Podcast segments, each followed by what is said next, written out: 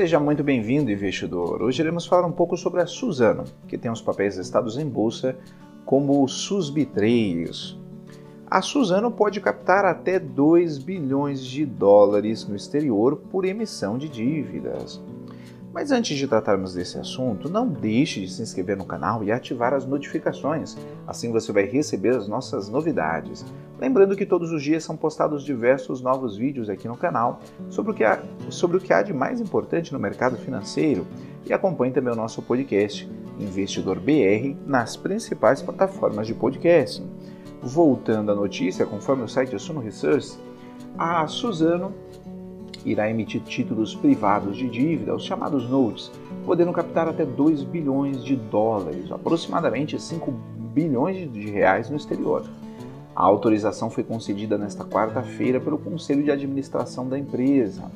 A emissão de títulos privados da empresa, com a finalidade de levantar recursos, será dirigido pela sua subsidiária, a Suzano Austria GmbH. Além disso, a empresa foi autorizada a recomprar até 1 bilhão e 900 milhões de dólares em dívidas caracterizadas por três emissões de títulos, sendo eles os com vencimentos em 2026 até 700 milhões de dólares em 2024 até 600 milhões de dólares e os que apresentam vencimentos em 2025 até é, 600 milhões de dólares.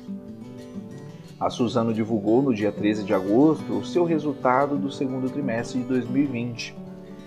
A gigante da celulose registrou um prejuízo de 2 bilhões e 52 milhões de reais no período, revertendo lucro líquido de 699 milhões de reais no segundo trimestre de 2019.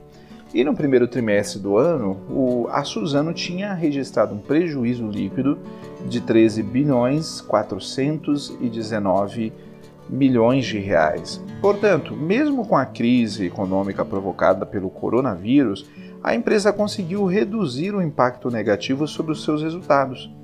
A receita líquida foi de 7 bilhões 996 milhões de reais, um aumento de 20% em relação ao mesmo período do ano passado, quando tinha sido de 6 bilhões 665 milhões de reais, e o EBITDA ajustado, que é os lucros antes de juros, impostos, depreciação e amortização, é, tinha chegado a 4 bilhões 118 milhões de reais entre abril e junho um crescimento de 35% em relação ao mesmo período do ano passado, quando esse valor tinha sido de 3 bilhões 101 milhões de reais. O trimestre foi marcado pela continuidade dos efeitos decorrentes da pandemia da Covid-19 sobre o ambiente no qual a companhia está inserida.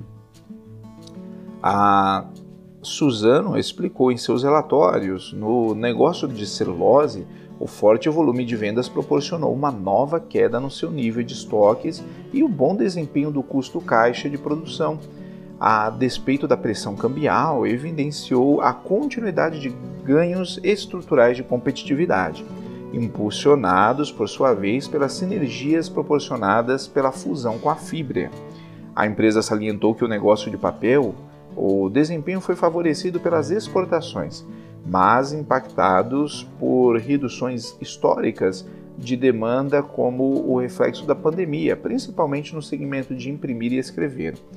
A combinação de forte desempenho operacional com a desvalorização do BRL médio frente ao dólar, o real frente ao dólar, contribuíram para o crescimento de 38% do EBITDA ajustado em relação ao trimestre anterior, que havia atingido 4, que atingiu 4,2 bilhões de reais.